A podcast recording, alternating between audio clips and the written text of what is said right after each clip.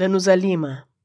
A mulher é um animal que chora, e sua glória é ver o sol entrar pela janela, como se fosse o último. Ela pega linha, agulha, areia e palavra, constrói uma concha e se aninha embaixo.